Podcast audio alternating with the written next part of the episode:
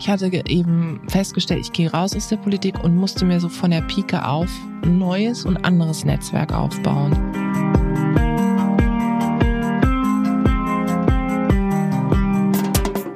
Wie schön, dass du da bist beim Podcast Klartext bei Katharina Pugacelski.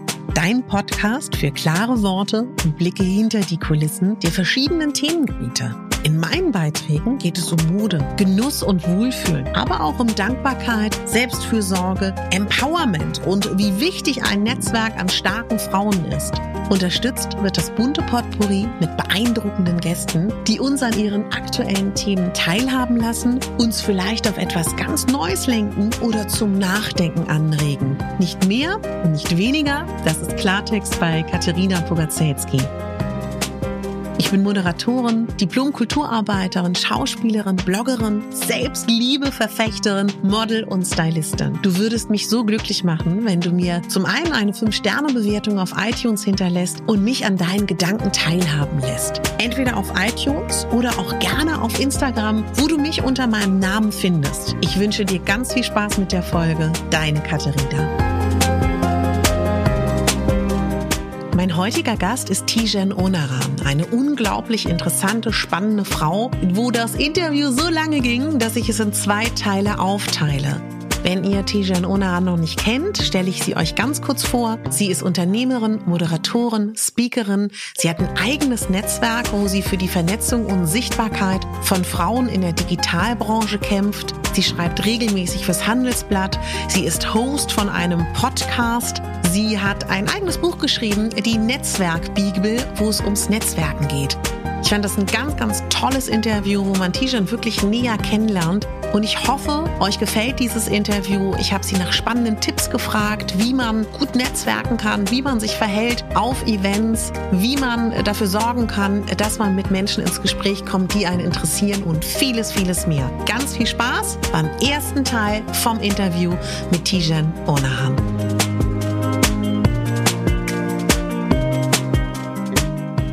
Die Jen in der Vorbereitung auf das Interview mit dir habe ich meiner Mama von dir erzählt. Das mache ich immer. Und dann meinte sie, aha, und wo hast du die Jen kennengelernt? Habt ihr gemeinsame Freunde? Meinte ich so, nee. Warst du beim Event? Hattet ihr zusammen einen Job? Meinte ich so, nee, ich kenne die über Instagram. Das fand sie dann schon mal so ganz merkwürdig. Und meinte sie so, ah, und hat sie da ein Bild kommentiert? Meinte ich so, nee, ich habe sie aktiv angeschrieben. Meinte sie, was? Du hast die per Nachricht angeschrieben? Du musst doch wenigstens eine E-Mail förmlich schreiben. Du kennst sie doch gar nicht, ist doch voll unhöflich. Und ich erzähle dir das deswegen, weil wir da ja mitten im Thema Digitalisierung sind. Mhm. Und ich das äh, in dem Moment so gemerkt habe, das stimmt. Es hat sich so verändert. Und objektiv nach allem, was ich auch noch in der Schule gelernt habe über Bewerbungsschreiben, wie man sich verhält, wie der Knigge ist, habe ich ja alles falsch gemacht. Ich finde, du hast alles richtig gemacht. Erstens mal finde ich schon großartig, ähm, äh, die Mama zu fragen, so, hey, äh, weil das mache ich auch häufiger. Ja? Okay. Übrigens mache ich das auch bei den Dingen, bei denen ähm, ich besonders ihre Meinung schätze im Hinblick auf, ob sie das versteht. Mhm. Also wenn ich zum Beispiel mhm. einen Vortrag vorbereite, dann rufe ich sie manchmal an mhm. und erzähle ihr das. Und wenn sie das versteht, ja. also sie ist gar nicht ah, in dem ah, Thema, ja. dann weiß ich, dann versteht es jeder. Also mhm. immer ganz, äh, ganz guter Maßstab an der Stelle. Ich finde, du hast alles richtig gemacht, weil es tatsächlich sich heute ganz viel ähm, verändert hat, wie du sagst. Mhm. Ich finde, es ist wesentlich einfacher geworden, mit den mit anderen Leuten in Kontakt zu treten, gerade wenn du ähm, die Person noch nicht so gut kennst. Ja.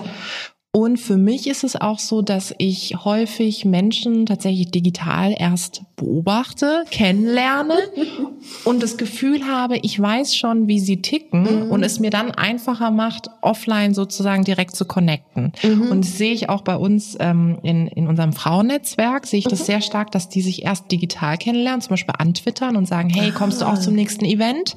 Ja, super, dann sehe ich dich endlich mal live und in Farbe.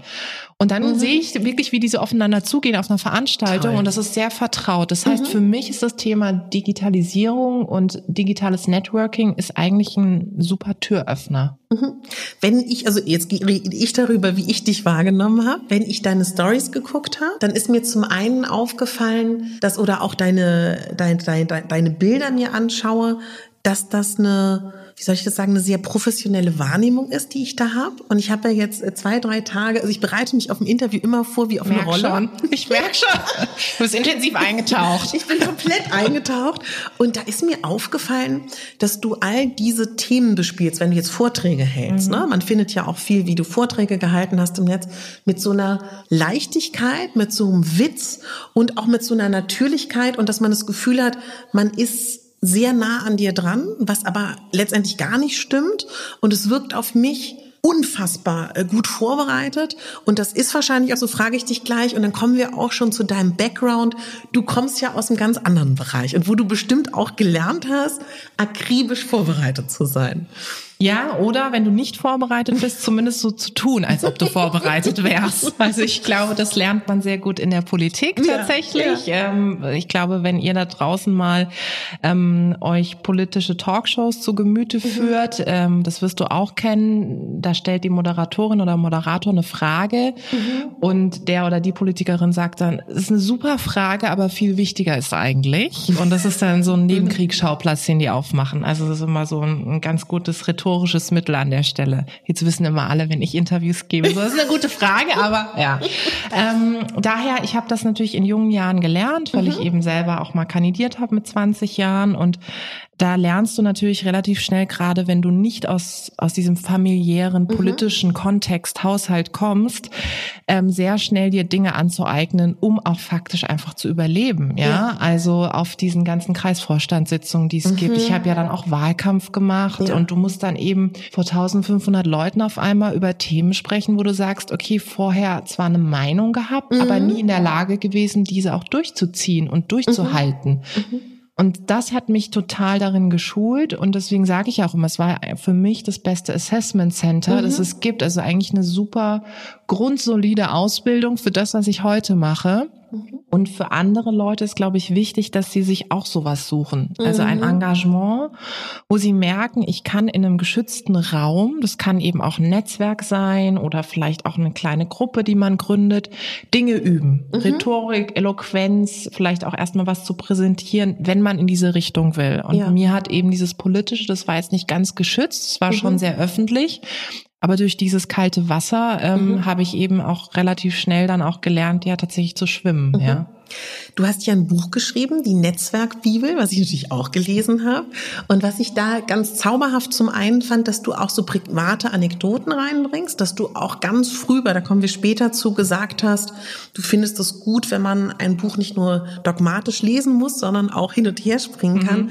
Und da hast du, ich weiß jetzt gar nicht mehr, ob es im Buch war oder in der anderen Recherche, die ich betrieben habe, diese süße Szene ausgemalt, wie du so zu Hause bist mit deinen Eltern und ihr halt so eine Talkshow nachgestellt habt. Wie kam es denn dazu? Ja, das, das klingt auch ein bisschen ähm, creepy. Ähm, Nein, süß. Weil ich mir gedacht habe, oh mein Gott, die Leute denken, was ist das für ein Mensch? Äh, es kam eigentlich daher, dass ich äh, schon immer so dieses Momentum hatte, dass ich immer ganz viel diskutieren wollte mit meinen mhm. Eltern. Und meine Eltern haben immer wahnsinnig viel gearbeitet. Mhm. Und die waren natürlich extrem müde, wenn die abends nach Hause kamen. Mhm.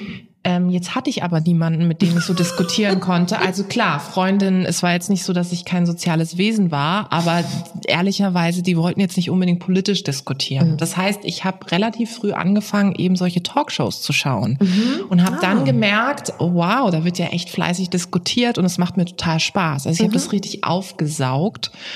Mhm. Und dann habe ich eben immer zu meinen Eltern gesagt, okay, das interessiert mich. Und dadurch, dass ich auch weiß, dass meine Eltern grundsätzlich auch erstmal gesamtgesellschaftlich politisch interessiert waren, mhm, mhm. habe ich angefangen, mit ihnen eben zu diskutieren. Und habe gesagt, okay, Papa, du bist jetzt mal die SPD, Mama, du bist die CDU und äh, ich bin jetzt mal, äh, spiele jetzt mal Anne Will, ja. Nein. Und ähm, fange ich an. Und dann haben wir das so ein bisschen gemacht und äh, die fanden es immer total witzig, weil da zum Teil auch super lustige Sachen bei rauskamen. Mhm. Ja, ich mhm. dann immer gesagt habe, nee, da, da müssen wir noch mal nachhaken, Herr Onneran. Ja, also so und und das war dann ähm, und da habe ich dann und dann sagte eben daraufhin irgendwann mein Vater, sag mal, hast du dir schon mal überlegt, ähm, in eine in eine Jugendorganisation ja. oder in eine Partei zu gehen? Und das war für mich eigentlich vorher nie Thema in mhm. der Form, weil ich ähm, unter einer Partei mir komplett was anderes vorgestellt habe. Also ich habe immer gedacht, naja, das müssen schon Menschen sein, die total damit sozialisiert sind. Also deren Mhm. Eltern auch schon irgendwie in dieser Partei tätig waren, was ja auch zum Großteil so ist. Also Mhm. irgendeine Verbindung hat man meistens. Genau, und dann habe ich irgendwann, ähm, bin ich bei den damals jungen Liberalen, das ist die Jugendorganisation der FDP, Mhm. Kannst du bin ich dann sagen- vorbei. Warum du dich für die, war das Zufall oder war das gewollt? Es war, es ging übers Ausschlussprinzip. Also das hilft immer ehrlicherweise bei Entscheidungen. Man weiß ja eigentlich relativ schnell, was man nicht will. Ja. Ja, und dann kommt man dahin, was man eigentlich will. Ähm, Und so ging es mir auch bei der Auswahl der Partei. Also es war jetzt bei mir nie so, dass ich eines Morgens aufgewacht bin und erleuchtet war und gedacht habe, ja, die FDP ist es. Das war es definitiv nicht. Aber es war so, dass ich natürlich Werte hatte, die mich sehr geprägt haben, auch aus, ja, von meiner Erziehung und meinen Eltern. Und es waren Werte wie eben Freiheit und Verantwortung. Also meine Eltern haben immer gesagt, ähm, du hast absolute Freiheit in all dem, was du machst, musst aber auch die Verantwortung für das, was du machst, übernehmen. Und das sind ja Werte, die dieses Urliberale auch ausmachen. Das heißt, es war relativ schnell klar, auch über dieses Ausschlussprinzip zu sagen, ganz links, ganz rechts, das kommt auf gar keinen Fall in Frage. Ähm, die Grünen waren mir, waren mir damals eben zu sehr auch auf dieses Thema Umwelt bezogen. Ich habe diese Wirtschaftlichkeit nicht gesehen, die für mich auch entscheidend war. Und dann war ich eigentlich relativ schnell eben bei der FDP und so kam das dann. Kannst du aufzeichnen, was war das für eine Zeit damals bei der FDP? Welche Figuren waren damals präsent und was für ein Geist war das damals, in den du da so reingekommen bist? Ich muss immer schmunzeln, weil das ist ja im Grunde jetzt schon über zehn Jahre her. Und immer wenn ich das sage, komme ich mir wirklich uralt vor, weil ich meine, ich bin gerade 34 Wollte geworden. Ja, sagen. und dann denke ich mir immer so, so Oma erzählt vom Krieg, ja, so ist 34. Äh, ja, also es ist tatsächlich aber über zehn Jahre her. Und damals waren eben ganz tolle Persönlichkeiten am Start, wie eben Guido Westerwelle beispielsweise, der war damals auch noch Bundesvorsitzender. Ich bin ja sehr stark sozialisiert mit Silvana Koch-Marin. Ähm, sie war damals im Europäischen Parlament, Europaabgeordnete und ich habe eben für sie sehr lange gearbeitet, also ganz konkret auch mit ihr Wahlkampf gemacht, bin durch die Gegend getourt praktisch mit ihr ähm, und hab, war zuständig für alles, was man sich vorstellen kann, von Pressearbeit über ähm, Müsli-Riegel besorgen hin zu irgendwie schauen, dass alles passt, dass eben ähm, die Person, die da auch so in der Öffentlichkeit steht, eben auch performen kann tatsächlich. Da Ja. habe ich sehr viel gelernt in der Zeit. Ja. Das heißt, es waren diese prägenden Figuren, die mich ähm, ja, die mich auch sehr gefördert haben an der Stelle. Du hast mal in einem anderen Zusammenhang gesagt, dass dadurch oder du hast ganz klar benannt, dass Silvana für dich, wenn es nicht die erste Mentorin war, ne, dass die ganz, ganz wichtig für dich war. Hast du das damals schon so wahrgenommen oder erst jetzt im Rückblick irgendwann festgestellt? Also der Rückblick hat das natürlich intensiviert. Da, man reflektiert ja auch relativ viel irgendwann und du stellst dann fest, okay, wer oder was hat mich besonders geprägt. Aber ich habe damals schon gemerkt, dass sie mich immer schon gepusht hat. Also sie hat mich zum Beispiel voll oft für so Mentoring-Programme, Menti-Programme vorgeschlagen, innerhalb und außerhalb der Partei, hat mich immer auf Veranstaltungen geschickt. Also immer, wenn sie Einladungen bekommen hat, dann hat sie gesagt, okay, ich kann nicht oder ich will auch nicht, geh du hin. Ähm, und das waren so die Momente des Empowerments, ähm, die ich, die mich ja heute auch sehr antreiben, die mir wiederum geholfen haben, eben selbst sehr stark diese Stärke auch aufzubauen, die mir dann auch später geholfen hat, eben selbst zu kandidieren und Ja. dann eben meinen eigenen Weg da auch in der Politik äh, zu gehen. Und das ist ganz entscheidend. Ich glaube, unabhängig von der Politik, du brauchst immer Leute, die in dir Dinge sehen und relativ früh und die dich darin bestärken, eben den Weg zu gehen oder vielleicht auch mal einen Weg zu gehen, den du halt gar nicht auf dem Zettel hast, ja. Kannst du beschreiben, wie dann dein Weg war, dass du tatsächlich auch die sozialen Medien von Guido tatsächlich betreut hast, ne? Ja, also es gab ja damals noch, ich glaube, es gibt es immer noch. Es fing ja alles an mit Abgeordnetenwatch.de. Ja. Also das ist ja eine Plattform, wo du praktisch ähm, äh, Politikern eine Frage stellen kannst ähm, und die dann auch antworten. Ich hatte das damals auch schon, als ich kandidiert habe. Also ich hatte auch ein Profil, wo mir eben Menschen Fragen gestellt haben um alle Themen drumherum. Und ich dann eben geantwortet habe und das gleiche habe ich dann eben auch für diejenigen gemacht, für die ich gearbeitet habe. Verstehe. Für Guido Westerwelle damals, da fing das so alles an mit Facebook auch. Stimmt. Da habe ich ja. dann praktisch seine Facebook-Seite auch mit betreut. Sehr viel gelesen, was man auch nicht so lesen will, wie man sich vorstellen kann. Ähm, also was früher ganz klassisch das Fax war, ja, Ja. oder ein Brief, hat sich dann eben unmittelbar auf die digitalen Kanäle verschoben. Und Ja. ähm, damals war es auch schon so, dass die Leute nicht anonymisiert geschrieben haben, sondern mit vollem Klarnamen. Und ich war schon sehr erstaunt, dass die Leute Mhm. sich das trauen und mit dieser Härte auch an Personen rantreten, Ja. obwohl sie die gar nicht kennen. Also häufig war das eben auch eine Reflexionsfläche und Ja. das ist ja etwas, was bis heute besteht und sich fast noch multipliziert hat. Was das mit mir gemacht hat, ist für mich, mein größtes Learning war eigentlich zu sagen, du brauchst immer eine gesunde Distanz zu dem, was du Mhm. machst. Also Mhm. genau zu überlegen, davon hatten wir es ja vorhin kurz, was gibst du preis, was nicht, wo ist deine persönliche Grenze, wie gehst du auch damit um, wenn dich Leute eben tatsächlich anfeinden Mhm. oder am Anfang vielleicht auch erstmal in Frage stellen, ja? Ja. Macht es was mit dir und wenn ja, was? Und in dem Moment, wo ich eben auch für so jemanden wie Guido gearbeitet habe, der ja auch an sich eben eine sehr polarisierende Persönlichkeit war, Ja. habe ich eben auch festgestellt, wie, wie breit ähm, diese, dieser Maßstab auch ist, an dem er eben auch gemessen wird, von Ja. Innerpartei bis die Öffentlichkeit. Und ja, und da ähm, habe ich eben in der Zeit wahnsinnig viel gelernt, aber hauptsächlich mitzunehmen, du brauchst eben diese gesunde Distanz zu dem, was du machst. Und wie ist er damit umgegangen? Weil ich höre ganz oft, wenn ich mich mit dieser Thematik beschäftige, dass die meisten eigentlich sagen, sie hören irgendwann auf, es zu lesen. Hast, also kannst du da sagen, wie er damit umgeht? Wollte er dann von dir auch ein bisschen vielleicht geschöntes Feedback oder wollte er das Negative möglichst nicht hören? Oder gab es da so einen Umgang in der Partei damit? Ja, also ich glaube, dass ähm, sowohl er als auch, ähm, was ich so beobachten konnte, andere irgendwann angefangen haben, ähm, für sich zu überlegen, wie konkret gehe ich damit um. Und eine Möglichkeit ist tatsächlich zu sagen, ich lese nicht mehr alles und es Ja. funktioniert auch nicht, dass du alles liest. Also zeitlich kriegst du es erstens mal Mhm. nicht hin und ehrlich gesagt, wenn du auch ähm, eben so ein Büro betreust oder Teil eines solchen Büros bist, du fängst selber an als Mitarbeiterin, Mitarbeiter zu überlegen, macht es jetzt einfach Sinn, dass wir jeden Post gemeinsam durchgehen? Mhm. Hat es jetzt so eine Relevanz? Ja. Oder ist es eher wichtig, ein Stimmungsbild aufzuzeigen? Mhm. Also zum Beispiel in einem Meeting mal zu sagen, na ja, die Message hat Folgendes provoziert Ja. und dann mal situativ reinzugehen. Ich glaube, das Mhm. ist wichtig und man braucht diese Form von Feedback auch, egal ob das in der Politik, in der Wirtschaft ist. Ähm, es ist unklug, sich davon ganz frei zu machen, glaube ich, Mhm. weil du musst ein Gefühl haben, was interessiert die Leute und was Ja. kommt an, was kommt nicht. Aber ich würde immer davon abraten, sich alles irgendwie Mhm. peu à peu durchzulesen. Vor allem, ich kenne kaum Menschen, die sich sowas durchlesen und dann sagen, ja super, so, und jetzt gehe ich ein Weinchen trinken oder einen Kaffee.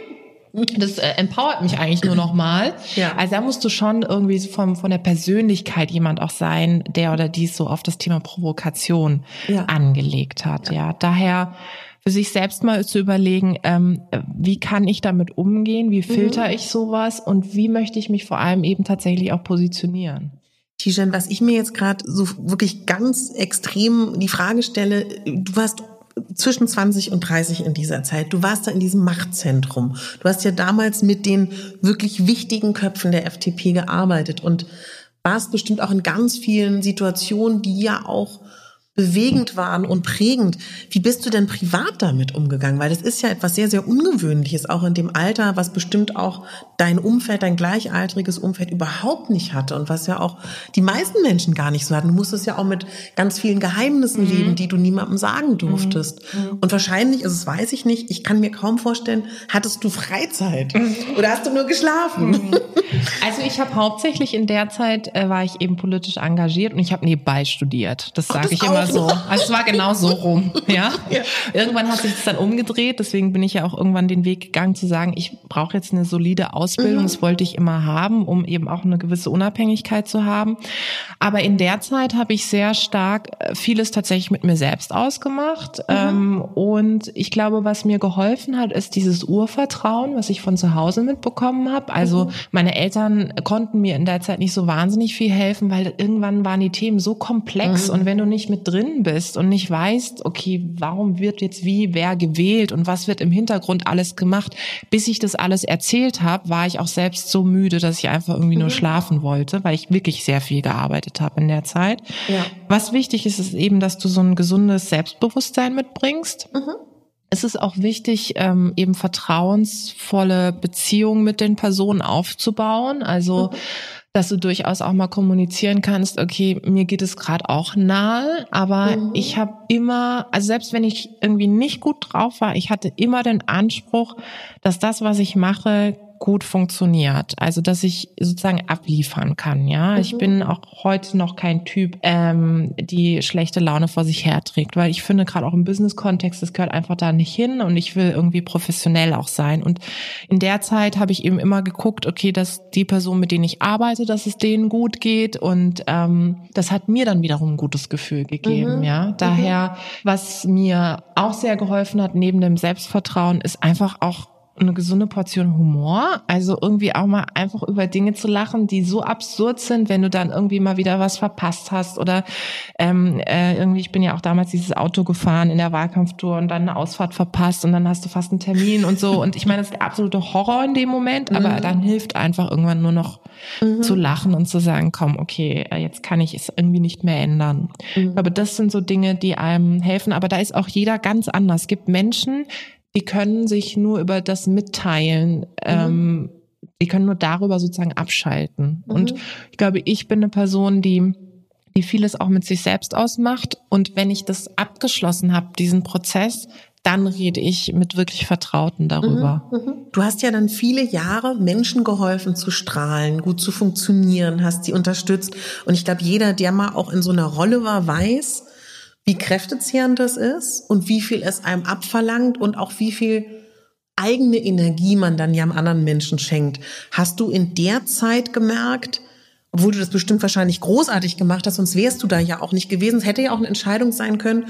Du bist immer die Person, die Menschen hilft zu mhm, glänzen. Mhm, Hast du damals schon gespürt, dass du eigentlich was Eigenes machen willst oder waren das Zufälle? Weil mhm. Alles, was du bis jetzt beschreibst, wäre es ja ein geradliniger Weg gewesen, ja. da wirklich ganz nach oben ja, zu absolut. kommen. Ne?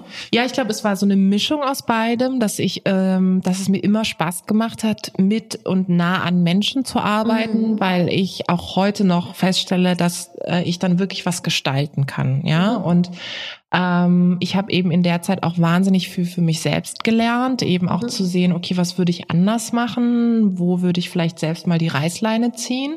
Und für mich war immer oder ist bis heute mein Antrieb zu sagen, ich möchte einfach nicht in so eine Abhängigkeit geraten. Und mhm. das das Problem ist halt, wenn du so lange auch für Menschen arbeitest, die in so machtvollen Positionen auch sind, wenn das dann von heute auf morgen vorbei ist, was ja auch in, in vielen Fällen ähm, bei den Personen, für die ich gearbeitet habe, der Fall war, mhm. dann stehst du auch erstmal da. Und mhm. ich habe immer äh, eben Menschen gesehen, bei denen es so war ähm, und mhm. ich habe dann gesagt, nee, ich möchte das nicht. Weil diese Unabhängigkeit führt ja auch dazu, dass du ähm, eben mit einer gewissen Leichtigkeit auch an Dinge rangehen kannst und auch weißt, pass auf, wenn heute eine Tür zugeht, geht mhm. aber eine andere wieder auf, weil ich ja. so viele Dinge mache. Mhm. Ich bin nicht abhängig nur von dem einen. Und das ist etwas, was mich ja sehr antreibt und was mich auch schlussendlich dazu geführt hat zu sagen, die Politik ist was wahnsinnig Tolles und ich finde es auch wichtig, dass sich Leute engagieren, gerade mhm. in der mhm. heutigen Zeit. Und ich habe super viel gelernt. Aber vielleicht ist die Parteipolitik nicht unbedingt mhm. das, was mich irgendwie mhm. wahnsinnig ausmacht, fesselt und vor allem auch dazu führt, dass ich dort eine Position haben mhm. will. Du beschreibst in dem Buch, dass es einen Tag gab, wo du wusstest, du willst das nicht mehr machen und du hast da auch wieder, also das, ich glaube, was ich das Schöne auch an dem Buch finde, also warum ich auch wirklich äh, ganz vielen Leuten immer sage, sie sollen sich das kaufen. Also das Thema Netzwerken interessiert ja mhm. sowieso jeden, aber weil du es halt so wenig trocken auch alles beschreibst, weil da äh, skizzierst du dann diese Szene, wie deine Mama sich natürlich unglaubliche Sorgen gemacht hat. Was man aber, glaube ich, auch verstehen muss, weil wenn ich mir vorstelle, ich hätte eine Tochter wie dich gehabt, mhm und dann auf einmal sagt sie so, in meinem Gefühl am Höhepunkt mhm. von allem, sagt sie so, so, ich möchte das nicht mehr, Mama, dass sie sich ja richtig Sorgen gemacht ja, hat, ne? Voll. Und für meine Eltern war das auch immer so, ähm, also na, du, du wirst irgendwann mal auch selber ein Mandat mhm. haben, mhm. im Europäischen Parlament sitzen. Für die ja. war immer das Traum Europapolitik. Ja, das hat ah, die okay. immer wahnsinnig fasziniert, was ich auch verstehen kann. Und natürlich war für mich auch, ähm, als ich dann selbst kandidiert hatte und klar war, okay, ich komme da nicht in den Landtag, obwohl es mhm. echt recht erfolgreich war, schon die Frage, was ist der nächste Step? Und dann ist eigentlich immer so die Frage, für was kannst du nochmal kandidieren? Dann stand ah, ja. damals die Bundestagswahl an und mh, mm, da war schon die Frage, kandidiere ich ja, nein. Ich wurde auch gefragt mhm. und ich habe mhm. halt bewusst nein gesagt, weil ich halt noch keine Ausbildung hatte. Also ich hatte noch nicht studiert ah. und ich wollte halt eben nicht dann eben in diesen Moment reinkommen, wo damals irgendwann ist die FDP auch rausgeflogen aus dem Bundestag. Mhm. Und dann stehst du erstmal da, mhm. ja, und das wollte ich nicht. Äh, daher rückblickend war es, glaube ich, schon eine recht weise Entscheidung, in dem Moment eine sehr schwierige. Klar.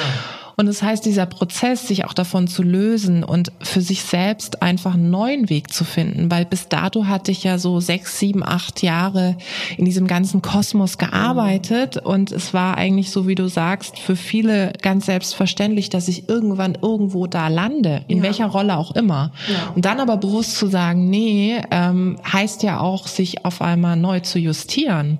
Also zu überlegen, eigentlich wirklich, was kann ich eigentlich überhaupt mhm. außer mhm. Politik? Mhm. Ähm, ich hatte dann auch noch Politikwissenschaften studiert, ja, äh, Geschichte und öffentliches Recht. Ähm, dann erstmal so wirklich, das war für mich wie so, dass ich im Grunde kennst du ja auch nach dem Abi oder während des Abis, dass man so zu Tag der offenen Tür geht mhm. von Unternehmen und mhm. habe echt überlegt so, okay, das muss ich jetzt anfangen, ja, mit so 26 Jahren und mhm dann habe ich irgendwie relativ schnell festgestellt, dass ich auch wieder ganz proaktiv Optionen auftun. Also ich habe dann auf einer Veranstaltung meinen damaligen Chef kennengelernt, den ich wieder über Verzweigungen schon kannte, Netzwerk und der dann eben eine Hochschule aufgebaut hatte, eine private und da eine Kommunikationschefin gesucht hat. Und dadurch, dass ich vorher schon Kommunikation gemacht hatte für die mhm. ähm, Mandatsträgerinnen, Mandatsträger, habe ich dann gesagt, okay, das mache ich dann jetzt mal für eine Hochschule, um mhm. einfach diesen wirtschaftlichen ähm, Aspekt Aspekt auch zu haben. Mhm. Das heißt, es war eine Mischung aus ähm, bewusster Entscheidung und gleichzeitig eben Türen, die sich dann auf einmal aufgetan haben, als ich losgelassen hatte. Mhm. Aber Fandi, kannst du beschreiben, wie das für deine Eltern in dem Moment war? Weil das war ja dann, ich glaube, das Politik kann man noch greifen, aber dann fing es ja wahrscheinlich an, dass das irgendwie so unverständlich wurde, weil du warst ja, du hattest ja auch verschiedene Stationen, ne? Mhm. In verschiedenen äh, Bereichen warst du dann ja auch in den nächsten Zeiten. Ja, also ähm, heute heißt es ja, ich bin Generalistin, ja, mhm. also ich kann alles sozusagen, ganz viel, so an der Oberfläche. Und ähm, ähm, damals war das schon ganz schwierig, so wie du sagst, weil klar für die Eltern Politik ist einfach greifbar und mhm. natürlich ich, als ich noch kandidiert hatte, es hingen überall Plakate, die waren mhm. bombenstolz, die mhm. Eltern mhm. haben auch alles gesammelt bis heute noch, ja. Und dann ging es eben in diesen Kommunikationsbereich, da fing es schon an. Ja, was machst du denn als PR-Chefin? Ja, musste ich erstmal PR erklären und so. Dann wurde es immer komplexer, weil irgendwann digitale Kommunikation mhm. hinzukam. Mhm. Da waren sie dann auch komplett lost. Und eine Zeit lang haben meine Eltern echt immer, wenn Bekannte gefragt haben, was, was, mach, was macht deine Tochter jetzt, haben die gesagt, ja, ja, also irgendwie immer noch so ein bisschen in die Richtung so Politik. Ich so, nee, ich bin schon seit vier Jahren raus, aber egal, gut und so. Und jetzt verstehen sie so, was ich mache. Und sie waren jetzt auch auf ein paar Veranstaltungen von meinem Frauennetzwerk und sehen natürlich auch, wenn ich irgendwo ein Interview gegeben habe, ja. auch mit dem Buch. Das hat un total geholfen. Also wenn ich ehrlich bin, habe ich dieses Buch auch geschrieben, um ihnen nochmal zu zeigen. So, okay, ja. jetzt bin ich Autorin, weißt du, das, ja. das können die jetzt verstehen und greifen. Aber ich finde, das ist, das geht dir wahrscheinlich auch so. Das ist ja auch das Spannende in unserer heutigen Welt, dass du deinen Beruf dir selbst ähm, erschaffen kannst. Ja. Also es gibt das eben, es gibt ja keinen für meinen Job keine richtige Stellenbeschreibung, ja. ja? Und ich habe mir den über die Jahre eigentlich selbst gestaltet und ich finde, das ist das, das höchstmöglichste, was es an Freiheit eigentlich gibt. Und ja. das finde ich großartig. Weil ich habe so das Gefühl, das wird so skizziert und darüber spricht man auch, aber ich merke so, ob es in unserer Generation ist oder auch ein bisschen älter, dass das ja unfassbar vielen Leuten sehr viel Angst macht. Und ich finde das so schön, dass du so ein gutes Beispiel dafür bist, ein positives Beispiel, was Leute, glaube ich, auch greifen können. Man kann damit theoretisch ja trotzdem eine gewisse Sicherheit erreichen. Aber diese Angst, nimmst du die auch wahr? Weil du bist ja noch viel mehr auch in dieser digitalen Welt. Mhm. Oder glaubst du, die ist nur außerhalb dir? Mhm. Die Angst ist auf jeden Fall da, weil mhm. gerade wenn du auch ähm, ein Unternehmen gründest, ähm, stehst du natürlich erstmal vor der Frage, okay, wie, wie schaffst du das, dich damit zu finanzieren? Da mhm. fängt es ja schon mal an. Ne? Wie sieht das Geschäftsmodell aus? Am Anfang investierst du selbst einfach ganz viel rein. Das heißt, du brauchst auch eine Vorfinanzierung und daran scheitert es ja häufig. Ne? Also mhm. ich komme jetzt auch nicht aus einem wahnsinnig äh, äh, finanziell starken Haushalt und ehrlich gesagt, selbst wenn es so wäre, ich wollte das auch nicht, mhm. dass meine mhm. Eltern mir da ständig irgendwie was zuschieben. Das heißt, am Anfang war halt alles immer so, okay, ich habe was verdient und es gleich reinvestiert. Mhm. Und das ist entscheidend, den Leuten mal das mitzugeben. Das heißt, es wird eine Durststrecke geben, wo du erstmal schauen musst, dass du eben äh, mit, mit wenig viel machst tatsächlich. Mhm.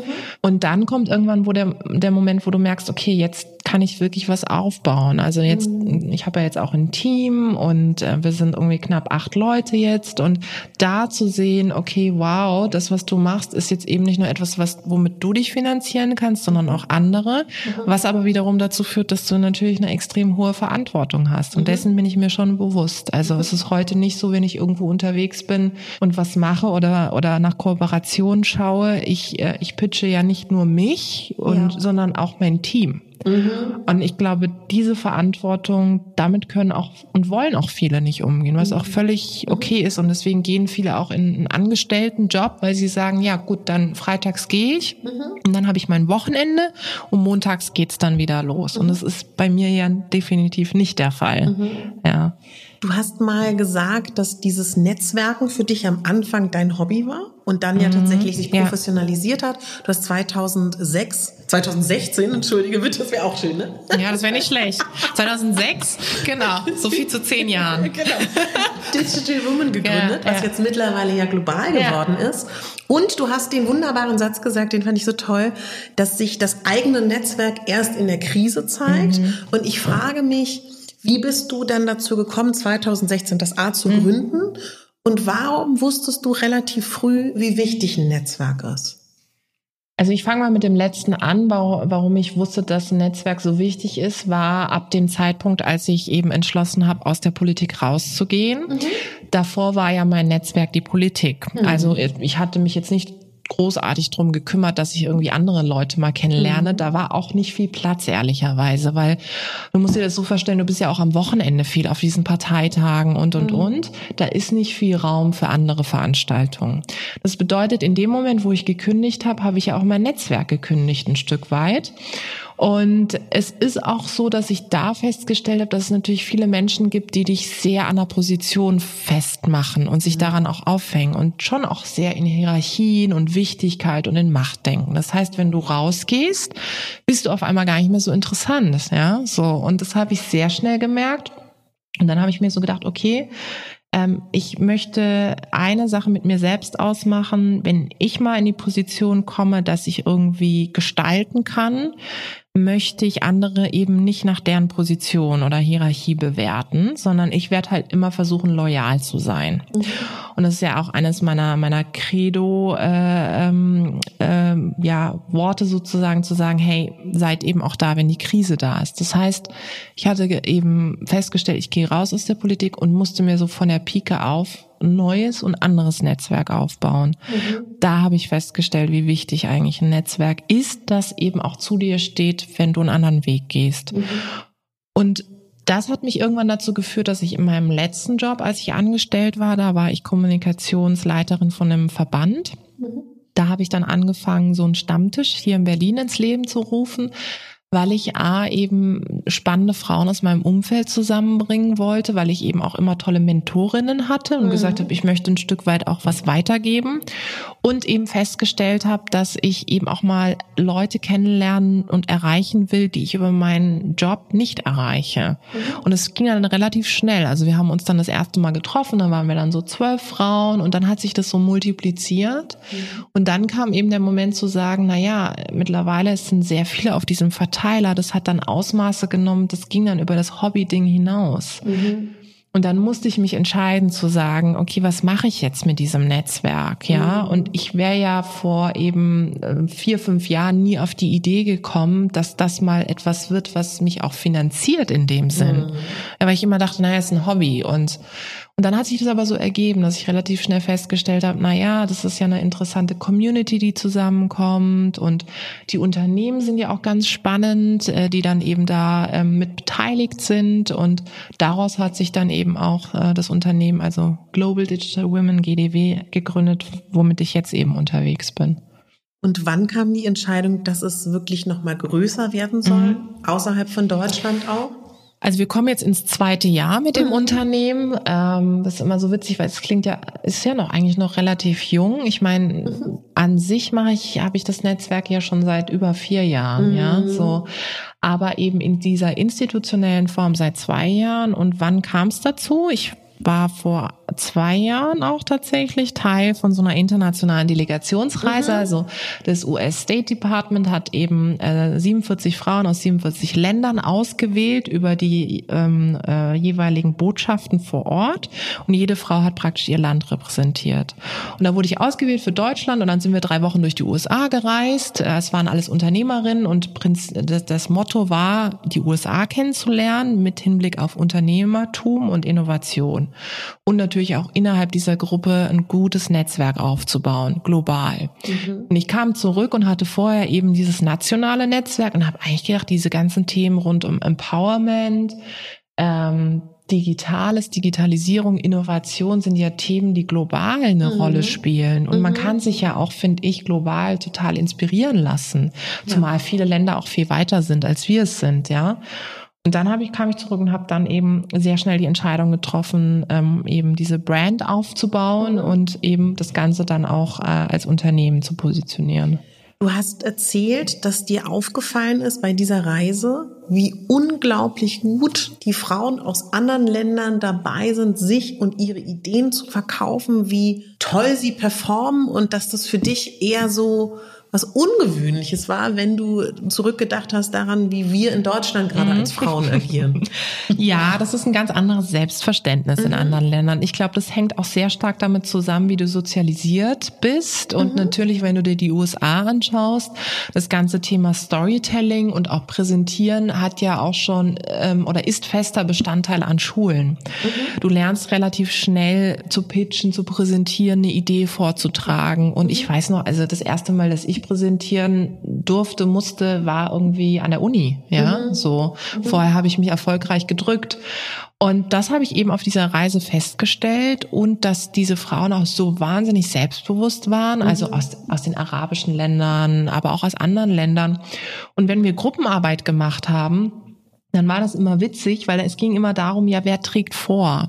Und ich weiß, ist vielleicht ein Klischee, aber manchmal stimmen ja auch Klischees. Wenn das, wenn ich das so hier in Deutschland beobachte, so wer trägt vor, so, ah nee, mach du mal, ich habe jetzt eigentlich keine Lust. Und dann wird es meistens wieder die Person, die eh schon etwas mhm. extrovertierter ist. Mhm. Und dort in dieser Gruppe war das so, dass, dass die sich fast äh, drum geschlagen haben, wer vorträgt. Und dann ja. so, ja, okay, dann ich aber noch, ich noch. Und da war ich eher die Person, die gesagt, nö, ich muss jetzt nicht unbedingt, ja.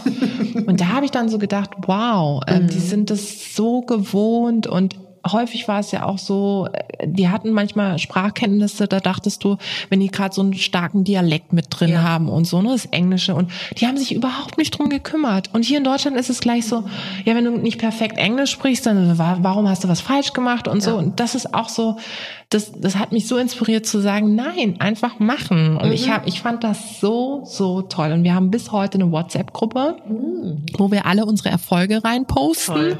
Und dann immer so geil. Und dann kriegst du eine Nachricht irgendwie von einer aus Brasilien, die dann schreibt, ja, wow, ich habe das und das geschafft. Mhm. Und wir posten uns dann praktisch digital zu Toll. und das ist einfach cool. Ja. ja, das das hat mich wirklich so inspiriert und das war eigentlich so, so ein Lebensmoment, mhm. ja, mhm. der mich dazu geführt hat, dann eben ähm, das, was ich mache, äh, zu öffnen, auch gerade in andere Länder rein.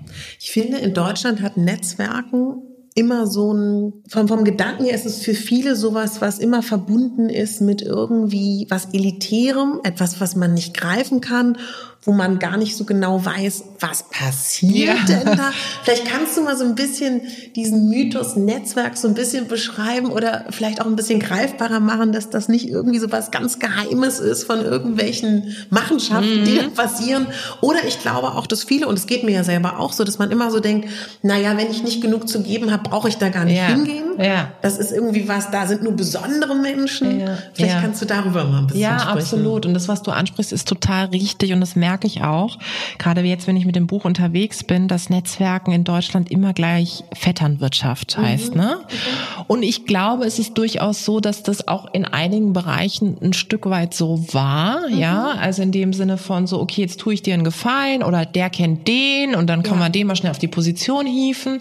Aber heute ist es natürlich so, dass vieles so transparent geworden ist, dass du es dir gar nicht erlauben kannst, solche Mauscheleien mhm. irgendwie an den Tag zu legen. Und ich glaube, für einen selbst ist erstmal wichtig, dass man realisiert, dass Netzwerk nichts anderes ist, als eine Beziehung aufzubauen und sie am Ende des Tages zu pflegen. Und es gibt halt Menschen, die sind relativ gut darin, diese Beziehungen zu pflegen, auch nachhaltig zu pflegen und nicht nur anzuklopfen, wenn man was braucht, sondern kontinuierlich irgendwie dran zu bleiben und vielleicht auch dieses natürliche Interesse mitbringen. Wie geht's eigentlich der anderen Person?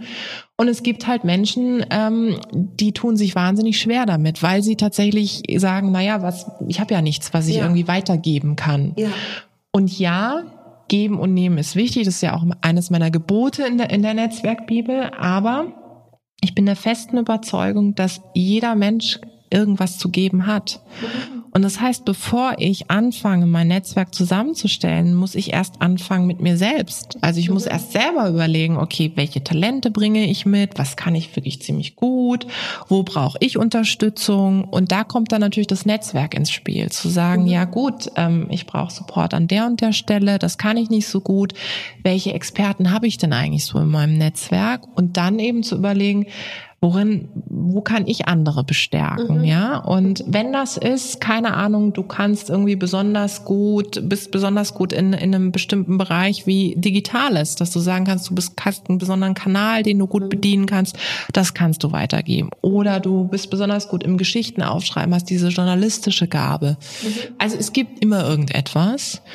Und wie man dahin kommt, das rauszufinden, was mir geholfen hat, ist, mein Umfeld mal zu fragen. Mhm. Also wie die mich sehen. Leute, mhm. die mich eben im beruflichen Leben schon begleitet haben, schon auch mal an der Uni irgendwie, mit denen ich gemeinsam mhm. Projekte gemacht habe, zu sagen, hey, was denkst du denn, worin hab, wo sind meine Stärken? Mhm.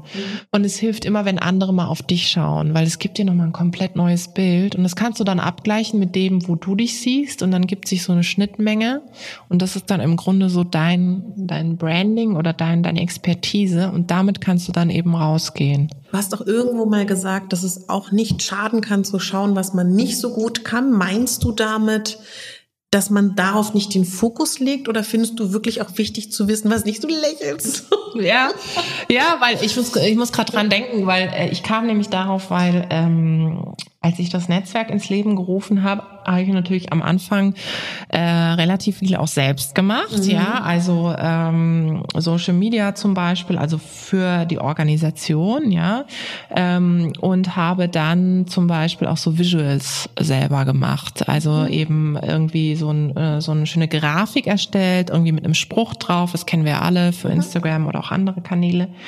Und diese Visuals waren so pothässlich, das kann man sich nicht vorstellen. Und es hat mir halt am Anfang echt so keiner gesagt, ja. Also, also am Anfang immer so, ja, so zwei, drei Likes bekommen und so. Und ich dachte dann immer so, mein Gott, so, woran liegt's denn? Bis dann irgendjemand zu mir sagte, ähm, ich glaube, deine Talente sind einfach woanders. So, und ich so, okay, das ist, das ist nett, dass du mir das endlich mal sagst, weil ja. ich war wirklich der festen Überzeugung, das sieht einfach gut aus. Oh also ich habe immer gedacht, so, das ist echt richtig schön. So, und dann habe ich mir das mal angeguckt, also bis heute übrigens, ne, wenn ich mir Präsentationen von mhm. vor ein, zwei Jahren anschaue, es ist mega peinlich. Es sind wirklich nicht schön. Und das meine ich halt, also zu sehen, so, okay, und auch zu realisieren, nee, darin bist du halt einfach nicht so gut. Und es ist ja auch nicht schlimm. Ja.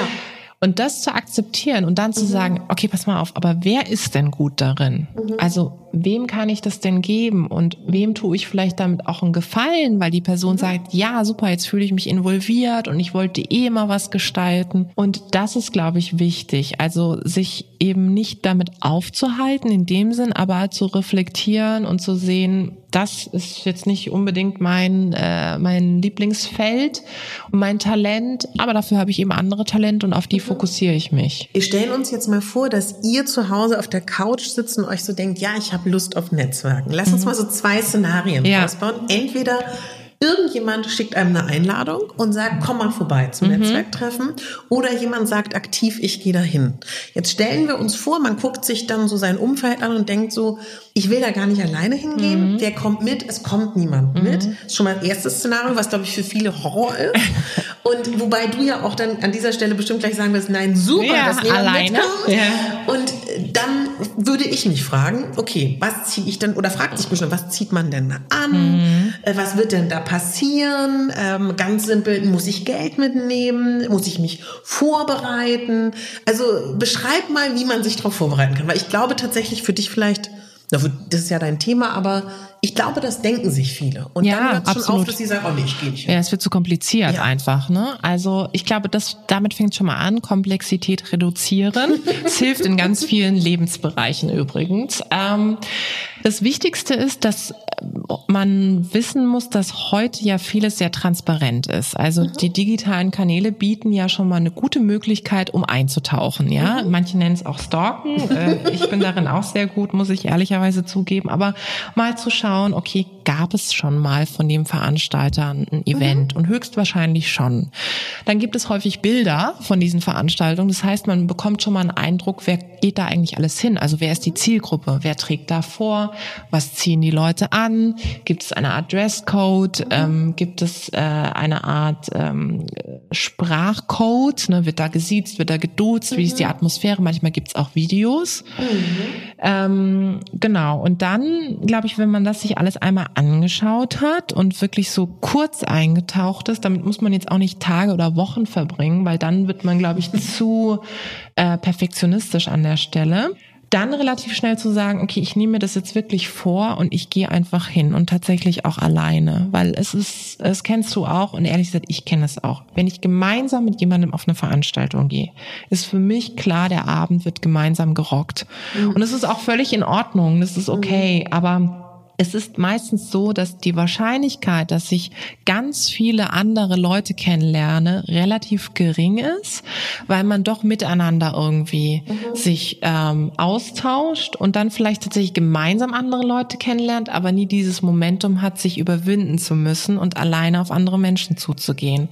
Das heißt, für mich wäre entscheidend, der erste Moment neben der Vorbereitung zu sagen, ich gehe erst mal hin mhm.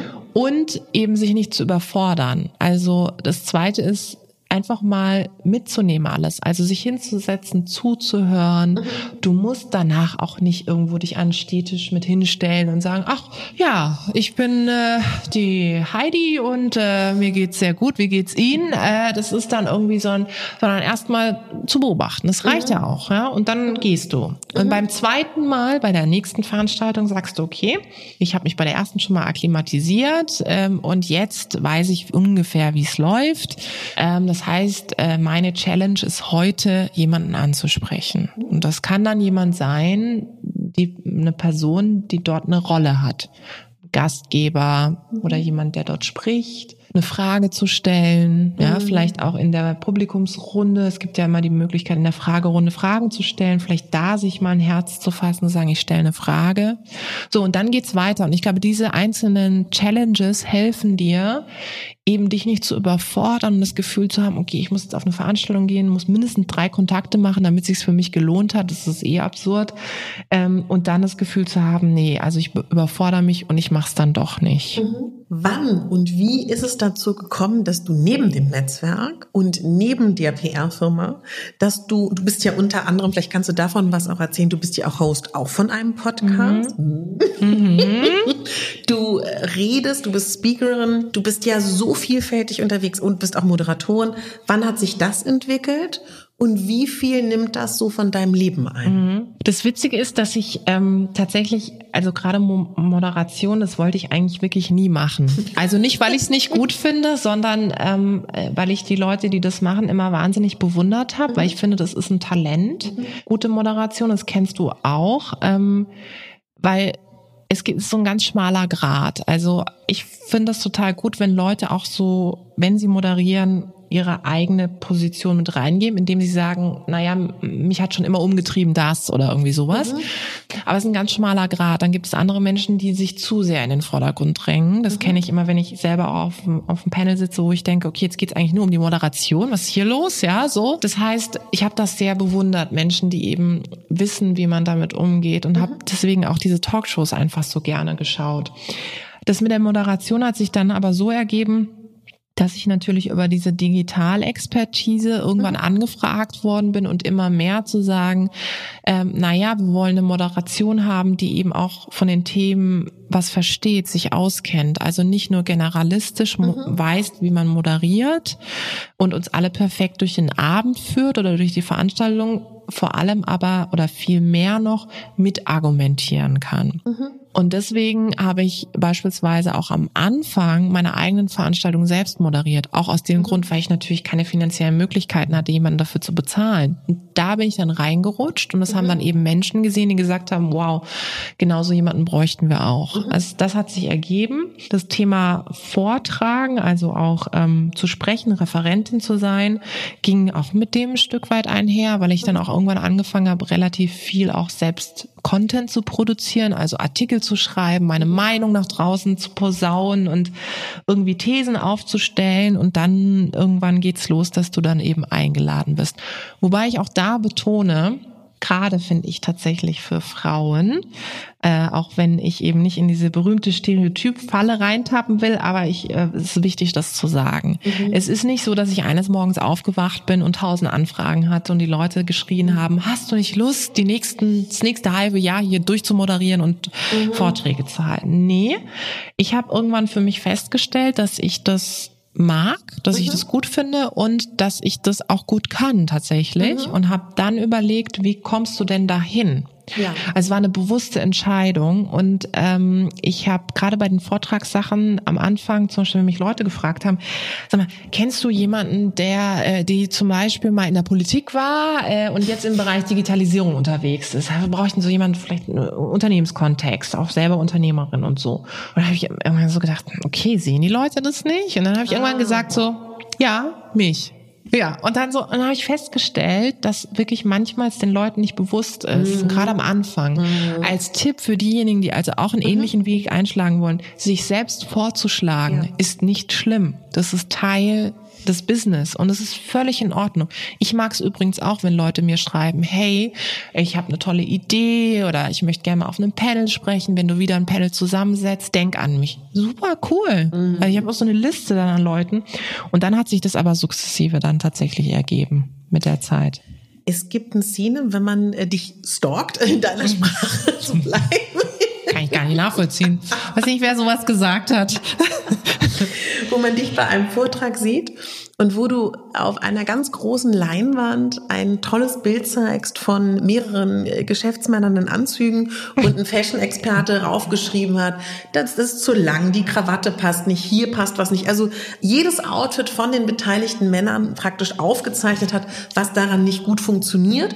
Das hatte den unglaublich tollen Effekt, dass ich glaube im Publikum, es war sehr dunkel, aber wahrgenommen habe ich das eher als so einen Kontext, der schon eher männlich dominiert mhm. ist, wo auf einen Blick, ohne dass du irgendwie lange darüber reden musst, wie gemein es ist, dass Frauen nach der Optik beurteilt werden und Männer nicht. Das war so ein Effekt, von dass man so dachte, ja, absolut richtig. Und das ist ein Thema, was uns ja auch beide beschäftigt, dass wir, egal oder wo unsere mhm. Position mhm. auch jeweils ist, in der Gender-Debatte, wo wir wissen, wir sind an einem Punkt, wo Frauen über die Optik mhm. und die mhm. Kleidung tatsächlich ja. äh, bewertet werden. Und da hast du ja auch eine ganz eigene Haltung zu mhm. und vielleicht auch ein Tipp, das ist wahrscheinlich schon in der Politik hat das angefangen, dass du das beobachtet hast, mhm. oder? Also mhm. wenn, also ich meine, ob das nun, ob die, dass diese Mega-Schlagzeilen sind, die wir heute alle kennen, mit Angela Merkel mhm. und Co. Also ich glaube, das wird ja auch den Menschen immer bewusster. Mhm. Also ja. Aber diese, hast du das, das wollte ich dich noch fragen, hast du über diese geniale Idee lange nachgedacht oder kam sie dir zufällig?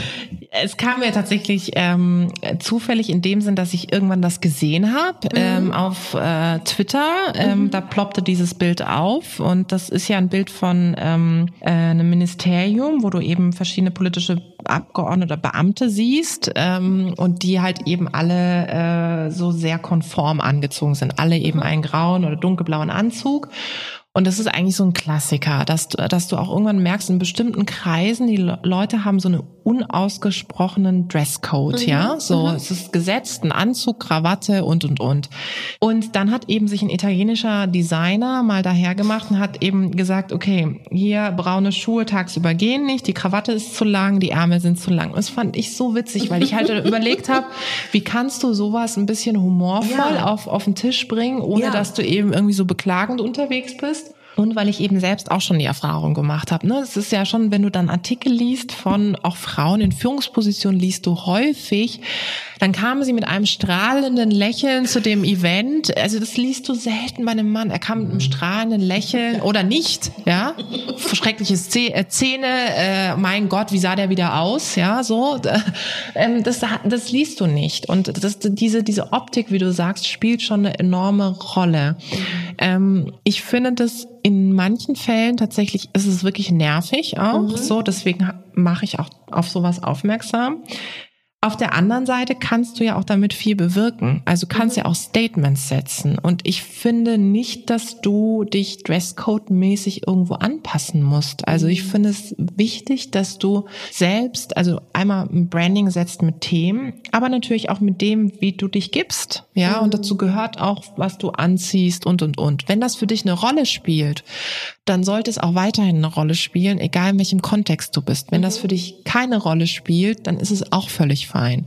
Was ich nicht will, ist, dass das aufgezwungen wird. Also, dass Leute zum Beispiel anfangen, gerade auch Frauen, dass sie sagen, okay, jetzt muss ich auch so einen Anzug anziehen oder mhm. oder jetzt muss ich auch irgendwie diesen diesen Dresscode beachten und und und, sondern sich überlegen, was passt zu mir. Mhm und wenn ich ein Typ bin, die halt gerne Farben trägt, damit vielleicht auch ein Statement zu setzen. Ich habe das ja vorhin erzählt, eine Freundin von mir hat auf Twitter gepostet so ein Bild von einer Konferenz, wo eben alle gleich aussahen. Das war aus der Vogelperspektive aufgenommen. Keine Person hatte irgendwie Farbe an. Und dann hat mhm. sie echt so einen Aufruf gemacht an all die tollen Frauen da draußen, hat gesagt, hey ihr Frauen, trag doch auch mal irgendwie eine knallige Farbe. Ich will hier mehr Empowerment sehen, ja. Und das fand ich so cool, weil ich so gedacht habe, ja, genau das ist es. Gerade, mhm. also wenn du der Typ bist und Bock drauf hast, mach es einfach. Mhm. Und natürlich erfordert es Mut, keine Frage, aber es lohnt sich, weil damit bist du auch ein Vorbild, wiederum mhm. gerade für ganz junge Frauen. Und das mhm. finde ich so großartig einfach. Hast du dann selber gemerkt, dass du aufgrund deiner Optik anders bewertet wirst? Hast du das eher als negativ wahrgenommen, attraktiv zu sein? Oder fandest du es eher positiv? Oder hast du das Gefühl, es hat gar keine Rolle in deinem Leben gespielt? Also generell, ich bin selber ein Typ, ähm, ich schaue mir einfach Menschen gerne an.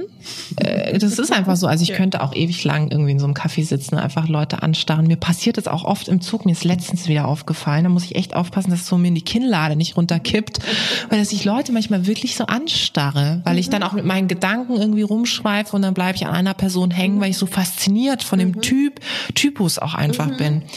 Das heißt, ich bringe das selbst auch schon mit, dass mich Menschen interessieren und dass mich auch Typen interessieren. Mhm. Das hat erstmal nichts mit objektiver Schönheit zu tun, sondern ich mag Charaktermenschen. Und wenn die für sich eine Art und Weise haben, das rüberzubringen mit irgendwie coolen Klamotten, die zu ihnen passen, einem tollen Styling, was irgendwie sie ausdrückt, finde ich das total bewundernswert. Und für mich war immer klar, dass, ähm, dass das Dinge sein müssen, die zu mir passen und äh, ich auch irgendwie mit dem, wie ich mich gebe, auch was ausstrahlen will. Ja, so. Mhm. Und wenn, für mich ist das irgendwie schon schön, dass ich irgendwie gekämmt äh, irgendwie rausgehe, ja, oder irgendwie so Sachen wie Hygiene oder so. Das das gehört für mich einfach dazu, ja. Es mag Leute auch in Berlin geben, ich will keinem zu nahe treten, für die das nicht eine so super Relevanz hat, aber gut. Äh, und das sind halt so Sachen, wo ich dann ähm, wo ich so denke, ähm, äh, das muss einfach zu dir passen. Daher ja. für mich hat das, war das nie entscheidend, ob ich jetzt irgendwie ähm, so oder so aussehe. Ja, was ich natürlich merke in dem Moment, wo du ähm, eine gewisse ähm, Öffentlichkeit erreichst, also ob das jetzt in der Politik ja. war, als ich kandidiert habe oder so. Mhm ähm, oder wenn ich jetzt irgendwo spreche, natürlich ist es so, dass, dass dann manchmal Leute kommen, die sowohl positiv als auch negativ. Also positiv in dem Sinn, dass sie sagen, hey, das ist ja super cool, was du anhast oder woher hast du das? Das mache ich ehrlich gesagt auch. Ne? Dass ich vorher sage, woher hast du dieses Kleid? Das ist so gut. Und dann schreibe ich mir das gleich auf, ja, und so. Und also das Influencer-Ding hat dann bei mir schon funktioniert. Ähm, oder dann halt auch andersrum, irgendwie, wo du merkst, das steht dann so im Weg für viele, dass ja. sie damit nicht umgehen können. Aber ehrlich gesagt, das ist dann nicht mein Problem, mhm. ja. Das ist dann das Problem, das Problem von, von dem Gegenüber. Wichtig für einen selbst und das glaube ich auch als Message an alle anderen da draußen. Fühlt euch einfach wohl in dem, wie ihr seid und findet für euch einen passenden Stil, was auch immer das heißt. Und mhm. das ist entscheidend. Und das ist das Schönste, diese Ausstrahlung zu entwickeln, zu sagen, hey, ähm, ich fühle mich einfach wohl in dem, wie ich mich gebe, was ich anhab und mhm. Was ich eben auch rausgeben möchte. Und dann, glaube ich, kommt alles andere dann mit, ja. Wenn wir über Schönheitsideale sprechen, kann man ja, glaube ich, schon so sagen, dass so jede Epoche, jede zehn Jahre es so einen mhm. gewissen Typus gibt. Würdest du sagen, aus deiner Betrachtung, weil du dich ja auch viel mit der digitalen Zeit beschäftigst, wird uns gesagt, dass wir alle unter diesem Druck stehen? Oder hast du schon das Gefühl, dass wir Frauen auch speziell in den unterschiedlichsten Bereichen unter diesem Druck sind? Dass äh, die digitalen Kanäle multiplizieren ja ganz viel, mhm. ne? Und sie machen ja eben ganz vieles sichtbar, was auf mhm. der einen Seite sehr positiv ist, weil eben auch Menschen eine Sichtbarkeit bekommen, die du vorher nicht so auf dem Zettel hattest. Auf der anderen Seite ist es häufig natürlich so, dass ähm, das zu einer Sichtbarkeit führt, mit der du erstmal umgehen musst. Mhm. Das heißt, ähm, es werden Fotos gemacht, es gibt ein kleines Video und sich daran zu gewöhnen, gerade wenn du auch dir noch nicht so sicher bist, ist mit Sicherheit etwas, was häufig schwierig ist und was dazu führt, dass du so einen gewissen Druck entwickelst mhm. und auch empfindest. Für mich ist dann entscheidend, ähm, wer sind so Vorbilder? Ne? Mhm. An wem kann ich mich orientieren? Wer spricht eine ähnliche Sprache? Mhm. Wer ist jemand für mich, die genau das darstellt? Und deswegen mhm. habe ich ja vorhin auch schon gesagt, wirklich, finde ich großartig, was, was auch du machst, weil ich das ja auch sehe. Und wie ich vorhin gesagt habe, du bist zum Beispiel ein Vorbild, was die ganzen Instagram-Stories betrifft. Ja, also äh, ich äh, kann mir das jetzt noch nicht vorstellen, dass ich da irgendwie, wer weiß, vielleicht heute nach unserem Gespräch Absolut. das Handy in Hand nehme und ja. sage, es war ein super Gespräch und so und so. Also ich glaube, dieses Thema Vorbild sein, mhm. und das ist zum Beispiel etwas, da merke ich, ich glaube, es sind sich viele nicht bewusst, dass sie selbst im Kleinen schon Vorbild sind. Mhm. Und selbst wenn sie gerade auch auf Social Media, sage ich mal, noch nicht viele Follower oder mhm. an was du das auch immer messen möchtest, hast, du erreichst trotzdem Menschen. Und für diese Menschen bist du manchmal, ohne dass du es weißt, auch Vorbild. Mhm. Ich habe ganz viele Leute, das kennst du auch, die mir folgen, die ganz inaktiv sind, nur beobachten und dann treffe ich die irgendwann auf einer Veranstaltung und dann sagen die, weißt du noch, da hast du vor einer Woche, hast du das gepostet ja. und du hast mich so inspiriert und dann sage ich so, ich weiß gar nicht mehr ehrlich gesagt, was ich gepostet habe, ist schon wieder so lange her, ja, ja gefühlt ja. und dann merke ich auf einmal, okay, mhm. das wird beobachtet ja. und das heißt, du hast da auch eine Verantwortung und das ist, glaube ich, auch sehr entscheidend in dem Moment, wo du auf Social Media bist wo du ein öffentliches Profil hast, sich dieser Verantwortung auch anzunehmen. Ja. Schön, dass du zugehört hast. Ja, ich fand es ein unglaublich bereicherndes äh, Gespräch mit der guten Tijen. Und wenn du Lust hast, weiter zu erfahren, was sie uns zu erzählen hat, dann schalte doch gerne in drei Tagen wieder ein, denn in drei Tagen veröffentliche ich den zweiten Teil von meinem Interview mit Tijan Ohneham. Wenn du Ideen hast, wenn du Wünsche hast für zukünftige Podcast-Gäste, schreib mir gerne. Ähm, lass mich gerne wissen, wie dir die Folge gefallen hat. Du findest mich auf Instagram unter katharina.pogazelski megabambi.official oder aber auch du kannst bei meinem Blog vorbeischauen www.megabambi.de, wenn du anderen Frauen helfen willst oder auch Männern, die das interessiert, diesen Podcast zu finden, dann gib mir gerne eine 5-Sterne-Bewertung und hinterlass mir auch gerne einen Kommentar. So hilfst du anderen, diesen Podcast zu finden und du machst mir natürlich ein unglaublich großes Geschenk. Ich wünsche dir einen wunderschönen Abend, morgen, Mittag oder auch eine tolle Nacht. Falls dich darüber hinaus interessiert, was ich so mache, Klick dich mal durch die Folgen, da findest du auch viele Einzelfolgen, wo ich Themen bespreche, die mich bewegen. Einen wunderschönen Moment, in dem du gerade bist.